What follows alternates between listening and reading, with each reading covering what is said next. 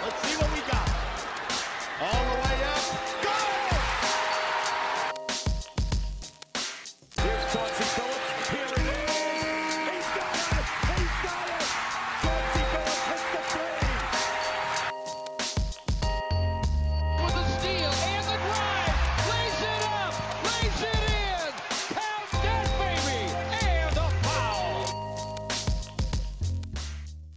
Bonjour à toutes, bonjour à tous et bienvenue dans les chroniques de Motor City. Les chroniques de Motor City, c'est votre podcast dédié à l'histoire et à la culture des trois Pistons. À chaque épisode, nous remontons le temps pour parler des moments et des personnages qui ont compté dans la vie de notre franchise préférée depuis sa création jusqu'à aujourd'hui. Aujourd'hui, c'est la dernière chronique de Motor City de la saison. Les finales NBA sont ben, bien avancées, et comme les joueurs, on va dire que je vais prendre quelques vacances, le temps de réfléchir ben, à de nouveaux sujets, peut-être varier un peu les formats comme je l'avais fait avec les backups ou le calendrier de l'avant, et puis surtout réfléchir à voir où on emmène ce podcast. Bref, donc aujourd'hui on va finir en beauté ben, sur un sujet très estival justement. Normalement aujourd'hui, jour de publication de ce podcast, on est le 13 juillet pour vous, quelques jours avant pour moi, mais dans tous les cas peu importe, ce qui est sûr, c'est que la draft NBA a lieu dans un peu plus de deux semaines et que cette fois-ci, ce sont les Pistons qui ont le premier choix. C'est seulement la troisième fois de son histoire que Détroit a le premier choix de la draft. Et la dernière fois que c'est arrivé, c'était en 1970 quand ils avaient sélectionné un Bob Lanier blessé avec la jambe dans le plâtre, mais ça vous le savez parce qu'on en a déjà parlé très récemment dans le podcast. Si vous êtes fan des Pistons, j'imagine que vous êtes ben, comme moi super chaud à l'idée d'avoir Kate Cunningham à Détroit. Et on croise tous les jours les doigts pour que Troy Weaver ne fasse pas n'importe quoi avec ce pic. Surtout ben, qu'on a un historique de draft assez compliqué avec Détroit depuis pas mal de temps. Et du coup, avoir ce premier choix, penser aux drafts précédentes des Pistons, regarder les mauvais choix de l'ère du Mars, et bien en fait tout ça, ça m'a donné envie de parler des Pistons et de l'exercice de la draft ici. J'avais envie d'en parler depuis longtemps, mais je savais jamais trop par quelle boule prendre, surtout que c'est des sujets qu'on a abordés indirectement dans le podcast. On a parlé du pourquoi du comment de Darko Milicic, on a parlé de Dave Bing gagné lors d'un pile ou face perdu, on a évoqué l'ANIR, on a évoqué la construction des Bad Boys notamment par la draft, on a déjà fait le bilan de Joe Dumars, etc., etc. Donc à la fois, il y avait beaucoup à dire, mais on en avait quand même déjà pas mal parlé. Donc voilà ce que je vous propose aujourd'hui. D'abord, dans l'optique de la sélection de Kate Cunningham, eh ben, on va regarder l'historique des Pistons, depuis qu'ils sont à Détroit, dans leur choix du top 5, pour voir ce que sont devenus les joueurs choisis très très haut. Alors bien sûr, on va pas détailler tous les noms, Lanier, Thomas, Hill, Milicic, etc. De toute façon, ils ont chacun leur podcast dédié, mais il y a quelques autres histoires assez sympas à raconter. Et puis ensuite, puisque Détroit a enfin eu le pic numéro 1 au lieu des traditionnels pics 8, 9, 10, etc., on va se plonger dans l'histoire récente des drafts des Pistons pour justement voir la grosse différence qui existe entre un pic ben, tout en haut et ce dans la deuxième partie de la loterie. Les noms que vous allez entendre là, c'est plutôt du Brandon Knight, Stanley Johnson ou Greg Monroe par exemple. Et puis pour finir la saison quand même sur une bonne note, on parlera rapidement des styles de la draft. Parce que si Détroit a eu l'habitude de se tromper sur les hauts choix de draft, eh bien la franchise a par contre pas mal donné pour trouver des joueurs sortis de nulle part. Le plus connu évidemment c'est Dennis Rodman, mais il y en a d'autres, et puis j'essaierai de vous placer quelques joueurs un peu plus récents, mais qui sont tout autant des styles. Allez, le dernier épisode des Chroniques de Motor City de la saison, ça commence maintenant.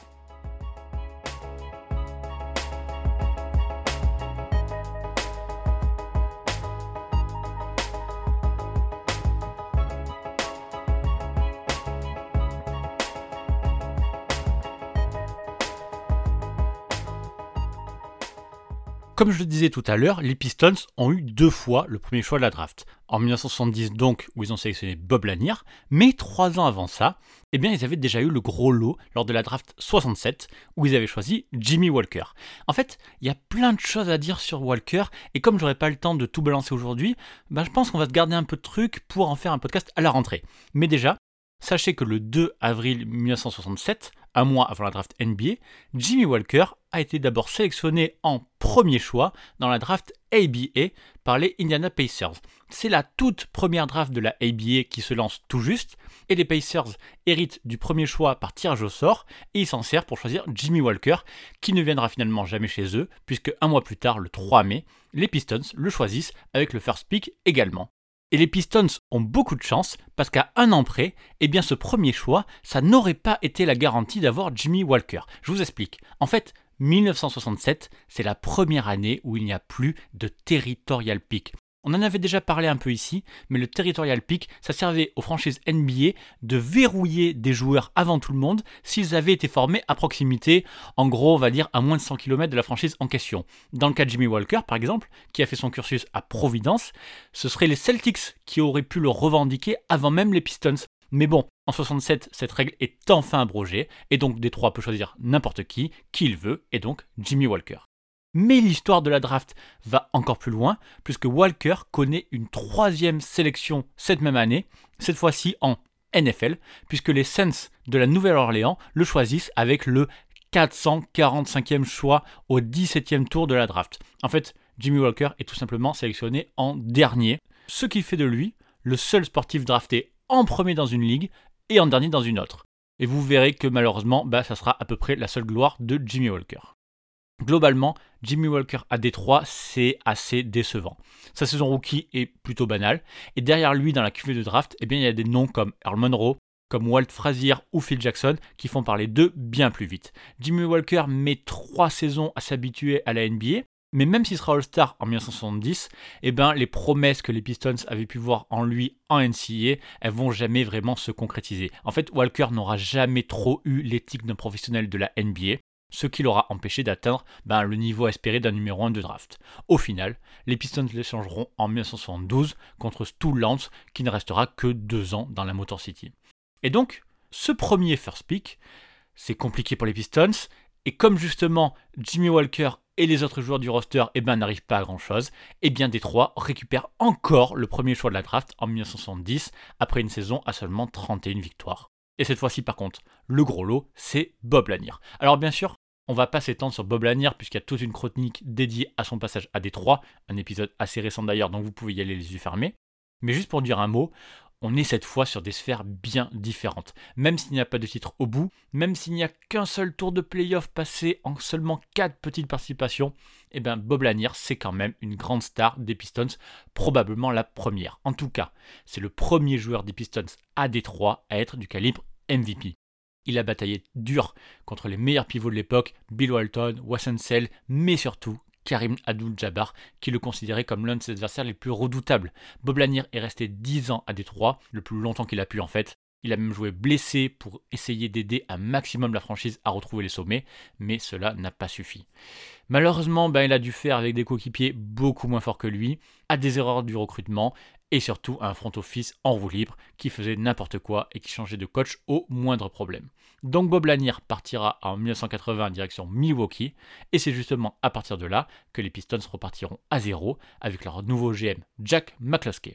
Là, ils se construiront par la draft justement, mais sans jamais avoir de nouveau le premier choix. En fait, seulement 1967 et 1970 ont apporté le first pick aux Pistons.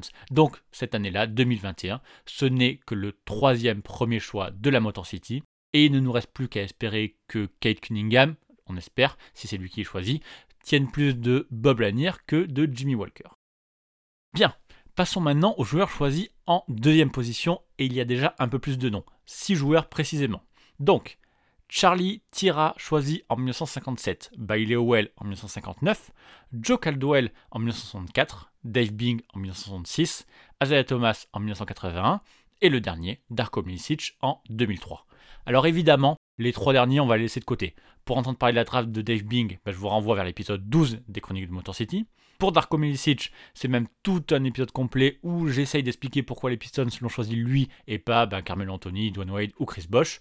Et puis bon, Isaiah Thomas, on n'en parlera pas trop puisque tout le monde connaît à peu près son histoire. Par contre, Charlie Tira, eh ben c'est un bon exemple de ce qu'étaient les Pistons au moment de passer de Fort Wayne à Détroit. En fait, Tira n'a jamais joué pour Détroit. En 1957, l'année du déménagement, eh bien les Pistons l'ont drafté avec le deuxième choix, mais l'ont échangé en compagnie de Mel Hutchins, l'un des tout meilleurs joueurs de cette franchise, contre trois joueurs qui n'ont joué qu'un an dans la Motor City. Dick Atta, qui a joué 18 matchs avec Détroit avant qu'une blessure ne mette fin à sa carrière à 26 ans. Nat Clifton, qui a ensuite pris sa retraite à 35 ans, et Henri Galatin, qui a également arrêté le basket après une saison à Détroit alors qu'il n'avait que 30 ans. Alors ok, Charlie Tira n'a pas fait une grosse carrière, pourtant il était énorme en NCA en étant le meilleur rebondeur all-time de sa fac de Louisville, encore aujourd'hui dans le top 15 de l'histoire, et en 1957, juste avant sa draft, il est élu dans l'équipe All-America. Par contre, bah, une fois en NBA, c'est 4 saisons sans saveur chez les Knicks, puis un passage chez les Chicago Packers. Là aussi, ça n'a pas pris. Taïra, ça n'a jamais été plus de 12 points de moyenne en NBA, souvent le 7e ou 8e joueur de son équipe. Il finira même par jouer en Ligue mineure après son passage en NBA. So the rookie was pushing, and at the line is the man with the golden arm from Seattle, Eddie Miles. Here's the difference in that loose ball foul. The team, the Detroit Pistons, had possession of the ball. Deux ans plus tard, en 1959 donc, Détroit choisira une nouvelle fois en deuxième position, mais cette fois-ci gardera son choix. Et le joueur qui atterrit chez les Pistons, c'est Bailey Howell. Alors, Howell est sélectionné en deuxième position, mais en fait, il n'y a pas que Bob Boozer qui est sélectionné avant lui, il y a aussi Will Chamberlain et Bob Ferry, respectivement par les Philadelphia Warriors et par les St. Louis Hawks, mais eux, ils comptent pas vraiment, puisqu'ils sont sélectionnés précisément grâce au territorial pick dont on parlait tout à l'heure, donc hors de la draft. Et immédiatement, Howell impacte cette équipe. Il est même le troisième homme derrière Jenny Chou et Walter Dukes, qui va devenir en quelque sorte son mentor. Et grâce à lui, Howell va se mettre à enchaîner les doubles-doubles et même quelques 20-20 dès sa saison rookie. Son premier match de playoff, par exemple, c'est 29 points et 19 rebonds contre les Lakers d'Edgin Baylor. Et puis, Dès sa saison sophomore, Bailey Howell devient le meilleur joueur des Pistons, tout simplement. Il améliore toutes ses stats et devient All-Star, ce qu'il sera ensuite chaque année dans sa période Pistons. 23,6 points et 14,4 rebonds en année sophomore pour lui. Mais en fait, c'est toujours le même problème une fois en playoff avec des Pistons qui tombent sur des équipes bien meilleures qu'eux, particulièrement les Lakers, contre qui ils perdent 3 années de suite. Au final, avec Howell, eh bien, les Pistons ne gagneront qu'une seule série de playoffs ce qui fait quand même un peu maigre, il faut le dire. Mais la production de Bailey Howell, ça reste quand même du jamais vu à Détroit à cette époque-là. Ça tutoie les chiffres de Gene Baylor, Will Chamberlain ou George Mikan en termes de combinaison point-rebond. Mais en fait, ben, comme les résultats collectifs n'ont pas suivi, ça fait aussi de Bailey Howell un des joueurs majeurs oubliés de l'histoire. Et puis finalement, en 1964, alors que les Pistons n'ont même pas réussi à se qualifier pour les playoffs, ils décident de trader Howell aux Baltimore Bullets contre Terry Dishinger et Don Kojic. Le trade est complètement raté par les Pistons puisque Dishinger, qui jouait très bien à Baltimore, part faire son service militaire pendant deux ans et ne retrouvera jamais son niveau. Et Don Kojic, ben lui, n'aura qu'un rôle mineur dans la Motor City. Mais bon, de la part d'une franchise qui choisira quelques semaines plus tard de virer son coach pour mettre son meilleur joueur, en l'occurrence Dave Debuchir, comme joueur-coach à seulement 24 ans, eh ben on peut pas être trop étonné non plus. Bon, et il me reste encore un quatrième joueur choisi avec le pick numéro 2, et c'est Joe Caldwell, sélectionné en 1964 par les Pistons. Caldwell, pour la petite histoire, c'est le grand-père de Marvin Bagley, drafté lui aussi en deux par les Kings devant Luka Doncic ou Triong par exemple. Eh bien, on souhaite à Bagley plus de réussite qu'à son grand-père, même si c'est pas gagné, puisque Joe Caldwell, qui sortait d'une médaille d'or avec Team USA à Tokyo, eh ben, n'aura pas le temps de s'imposer à Détroit. Pourtant, sa saison rookie est plutôt correcte, il fait même partie de la All Rookie Team, mais Détroit choisit pourtant de l'échanger au tout début de sa deuxième saison contre John Barnhill, qui ne jouera que 45 matchs avec les Pistons. Par contre, Joe Caldwell sera un joueur qui comptera pour les Hawks. Il sera 4 fois All-Star, 2 fois dans l'All Defensive Team et même All ABA Team en 71 quand il partira dans la ligue concurrente de la NBA chez les Carolina Cougars. Malheureusement, c'est justement en ABA qu'il va avoir des problèmes. En décembre 74, dans son équipe des Cougars devenus les Spirits de Saint-Louis, il sera accusé d'avoir une mauvaise influence sur Marvin Barnes, alias Bad News, que vous connaissez puisqu'on en a déjà parlé dans ce podcast. Caldwell sera suspendu pour activité néfaste aux intérêts de l'équipe et à partir de là ne jouera plus un seul match de basket en professionnel. Il attaquera les Spirits en justice, sauf qu'il était déjà engagé dans un autre procès avec l'ancien propriétaire des Cougars, Ted Munchak, à propos de son salaire de l'époque. Et comme Munchak était ensuite devenu commissionneur de l'ABA, eh bien Caldwell a ensuite accusé l'ABA de l'avoir mis sur liste noire. Bref, encore une histoire assez improbable, comme on en trouvait beaucoup dans la ABA et dans le basket des années 70 en général. Bien, on passe maintenant aux joueurs choisis en troisième position et ça va aller très vite puisque si on compte que les joueurs choisis par les Pistons à Détroit, eh bien il n'y a que Grant Hill sélectionné en troisième position en 1994. Et là encore, même si j'adore Grant Hill et qu'on pourrait en parler ben, pendant des heures, il n'y a pas grand chose à dire de plus que ce que j'avais déjà dit dans la chronique numéro 19 où on parlait de son parcours à Détroit et donc de sa draft après sa réussite en NCAA. Et sachant que les Pistons n'ont jamais eu à choisir de joueurs en cinquième position, oui c'est bizarre mais c'est comme ça, Eh bien, on peut finir notre première partie avec les joueurs sélectionnés en quatrième position. Et là encore, il y a quelques noms intéressants. Le premier, c'est Ray Scott, sélectionné en 1961, puis Eddie Miles en 1963, Sonny Dove en 1967, Terry Driscoll en 1969, Leon Douglas en 1976 et Greg Kessler en 1979. Là encore, on va pas parler de tout le monde. Ray a déjà eu droit à toute une chronique de Motor City, donc je vous invite à aller l'écouter si vous voulez connaître son histoire. Sonny Dove, c'est difficile de dire quoi que ce soit puisqu'il n'a joué que 57 matchs avec Détroit pour 3 points de moyenne et que le seul fait marquant, c'est peut-être sa mort tragique à 37 ans lors d'un accident de la route alors qu'il était devenu chauffeur de taxi. Pour Terry Driscoll et Leon Douglas, c'est aussi un peu compliqué puisqu'ils ont eu tous les deux des passages très anecdotiques chez les Pistons et des carrières bah, globalement pas à la hauteur d'un quatrième choix de draft. Alors après, il faut aussi remettre dans le contexte de la draft dans les années 60-70 qui n'avaient pas autant de valeur qu'aujourd'hui. Donc bref, je vous propose qu'on s'arrête seulement sur deux noms, Eddie Miles et Greg Kelser.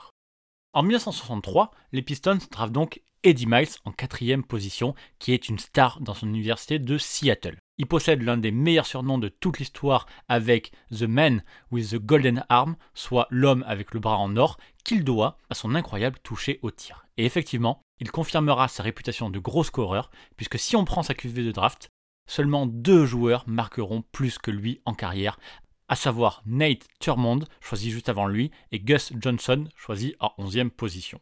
Eddie Miles passera 7 de ses 9 saisons en NBA dans la Motor City et sera All-Star en 1966 pour sa troisième année dans la ligue. En sortie de banc à l'ouest, il sera même le meilleur scoreur de son équipe pour ce match. Mais malheureusement, c'est un peu son pic en carrière. Même si ses chiffres au scoring resteront très bons, surtout son passage à Détroit, jamais il ne fera mieux qu'en 1966 où il a tourné à presque 20 points de moyenne. Il jouera ensuite aux Bullets et pour les Knicks, mais sa carrière sera arrêtée trop tôt en 1972 à cause d'une rupture du tendon d'Achille alors qu'il n'avait que 31 ans. Et pour finir, le dernier joueur drafté en 4 dans l'histoire des Pistons, ça date de 1979 avec la draft de Greg Kelser.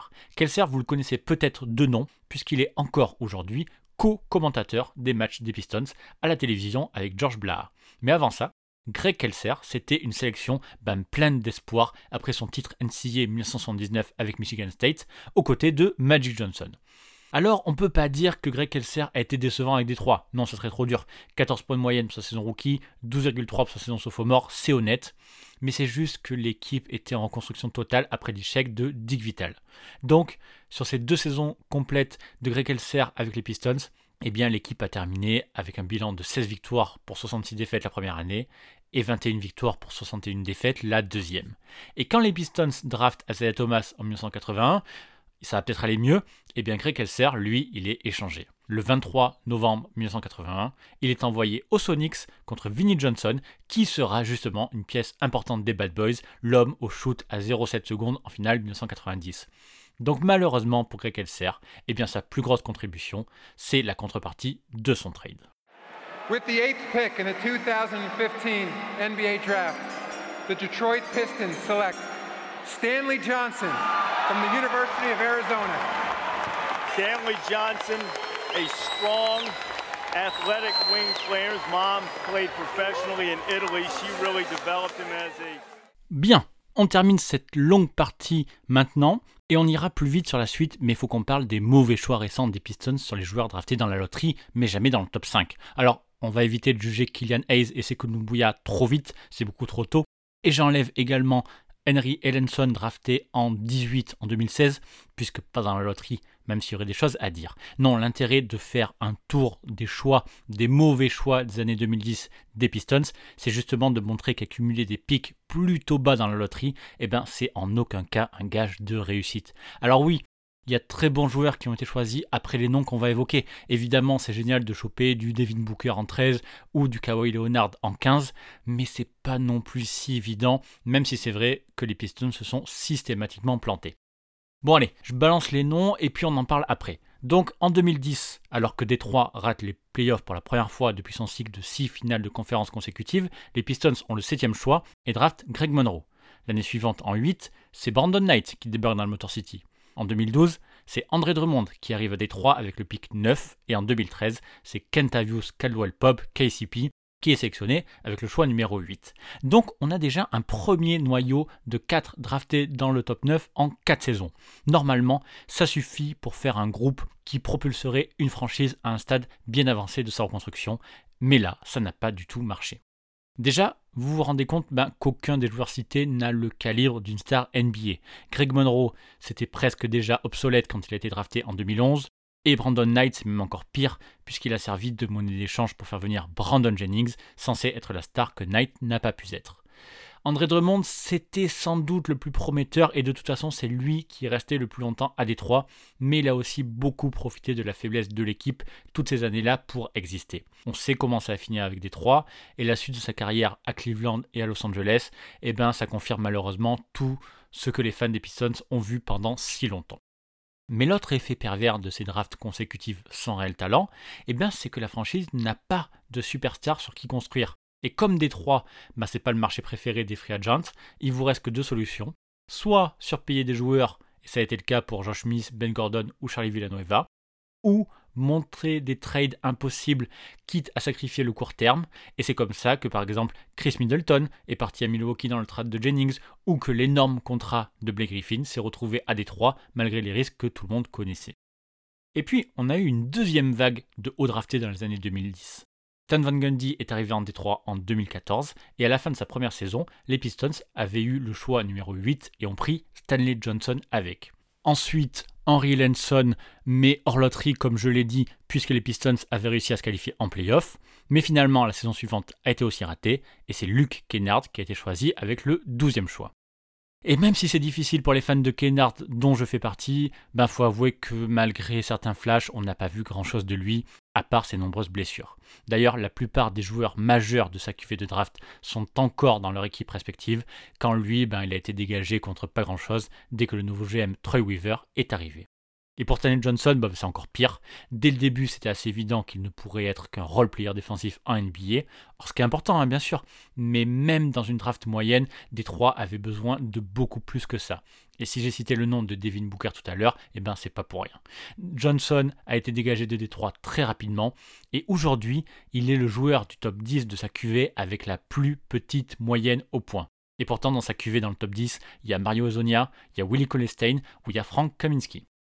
Alors du coup, après la draft de Sekou Doumbouya en 15 et celle de Kylian Hayes en 7, on peut clairement dire que tous les fans des Pistons espéraient enfin une vraie reconstruction pour avoir enfin un vrai pic de draft dans le top 3, dans le top 5, pour avoir cette star dont on aura besoin pour retrouver d'abord les playoffs et puis surtout le haut de la conférence Est. Alors évidemment, cette fois-ci, avec le premier choix de la draft et normalement Kate Cunningham, eh ben, le projet devrait enfin prendre un coup d'accélérateur et c'était vraiment bienvenu. Bon, et pour finir ce podcast, comme je l'ai promis, j'ai quand même envie de parler des bons coups des Pistons, parce que même si la franchise eh ben, s'est plantée année après année sur les choix entre 7 et 14, eh bien, plus bas, il y a quand même eu des bons coups qu'il faut féliciter quand même. Alors après, vous allez voir que ces bons coups ont souvent malheureusement été balancés dans des trades un peu foireux. On peut par exemple parler de Aaron Aflalo, drafté avec le 27e choix de la draft 2007, et qui a eu une carrière très honorable en NBA, typiquement le genre de joueur dont les Pistons auraient eu besoin toutes ces années. Aflalo a passé deux ans discrets à Détroit avec 15 minutes de jeu et 4 points de moyenne, mais une fois dans d'autres équipes, il est devenu un super role player, tournant même à 18,2 points à Orlando en 2014, à 42% à 3 points quand même. Et bien sûr, les Pistons ont fait n'importe quoi avec lui en l'envoyant après deux saisons à Denver contre un deuxième tour de draft qui est devenu Vernon McLean, un pivot qui n'a joué que 23 matchs en NBA. En fait, Détroit s'était débarrassé de Aflalo en 2009 pour faire de la place dans le salary cap parce que leur objectif c'était de signer Ben Gordon. Il y a un autre style de la draft qui a été condamné avant l'heure, c'est bien sûr Chris Middleton, drafté avec le 39e choix lors de la draft 2012 et qui aujourd'hui double All-Star et tête d'affiche d'une des meilleures équipes de la ligue. Middleton a joué 27 matchs avec Détroit lors de sa saison rookie et a passé une bonne partie de son temps en J-League avec l'équipe affiliée des Pistons à l'époque qui était les Forwards Mad Ants. Et pourtant, les Bucks ont réussi à voir quelque chose que les Pistons n'avaient pas vu, puisque quand Détroit a cherché à avoir Brandon Jennings, eh bien Milwaukee a demandé qu'il soit inclus dans le trade. Joe Dumars a dit oui, et ça a encore donné un trade désastreux pour Détroit. Brandon Jennings n'a jamais réussi à matcher avec Josh Smith, a été constamment blessé et n'a joué que 140 matchs en 3 saisons dans la Motor City. Et puis, on peut peut-être finir avec un dernier nom, celui de Spencer Dinwiddie. Comme Chris Middleton, Spencer Dinwiddie a été drafté très bas avec le 38e choix en 2014. Et même si c'était difficile d'imaginer sa future réussite lors des deux saisons à Détroit, on peut que regretter de ne pas l'avoir gardé évidemment. Détroit l'a même complètement abandonné en l'échangeant avec les Bulls contre Cameron Benstow qui a été coupé dans la foulée. D'ailleurs les Bulls ont été tout aussi nuls que Détroit puisqu'ils ont également coupé immédiatement Dinwiddie. Dans l'histoire, c'est donc les Nets qui s'en sont bien sortis, eux qui ont développé Dinwiddie tranquillement saison après saison pour finalement qu'il tourne à plus de 20 points en 2019-2020 alors qu'il n'a encore que 27 ans. Alors, on pourrait parler aussi des bons choix de la draft 2020 où le nouveau GM des Pistons a réussi de très beaucoup avec Isaiah Stewart en 16 et Sadik B en 19. Alors ils ont été choisis plus haut que les joueurs dont on vient de parler, mais ils sont peut-être déjà dans le top 10 de leur classe de draft, voire même beaucoup plus haut pour Sadik B. En tout cas, ce qu'on doit retenir avec Aaron Aflalo, Chris Middleton ou Spencer Dinwiddie, eh bien, c'est que les Pistons ont eu tort d'abandonner trop vite des projets.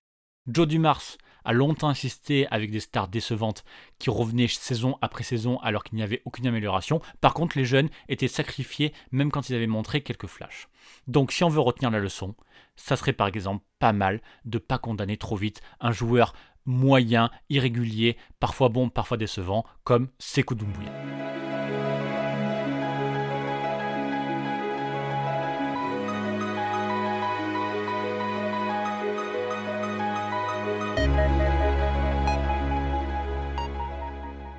Alors, qu'est-ce qu'on peut retenir de ce podcast? Déjà, je pense que les Pistons ont bien fait d'appuyer sur le bouton reset, de se débarrasser de Reggie Jackson, André Drummond et Blake Griffin.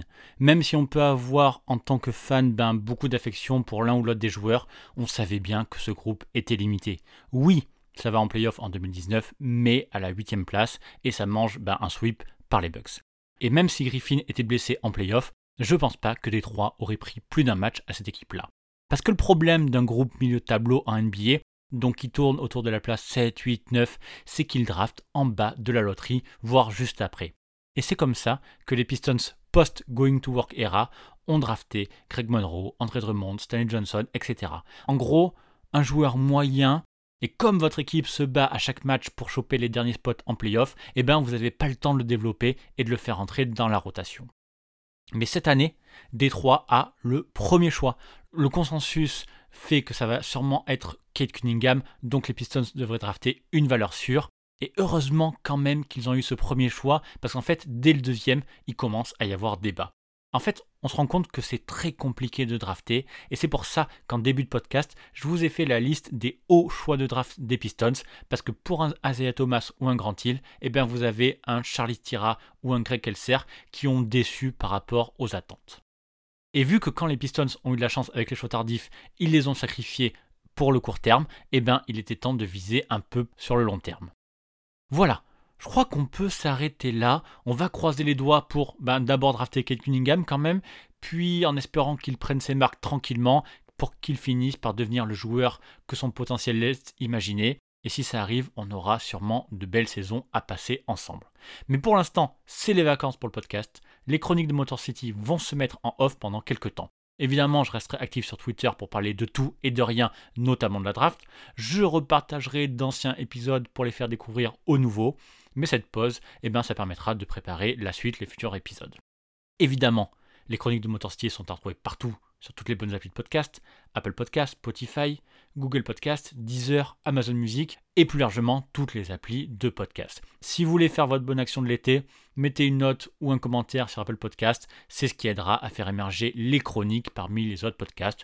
Et sinon, ben, parlez-en simplement autour de vous et restez un auditeur, ça me fait énormément plaisir. Merci d'avoir écouté jusqu'au bout. Je vous souhaite de bonnes vacances. Et en attendant, je reste dans le coin sur Twitter, at MotorCityPod.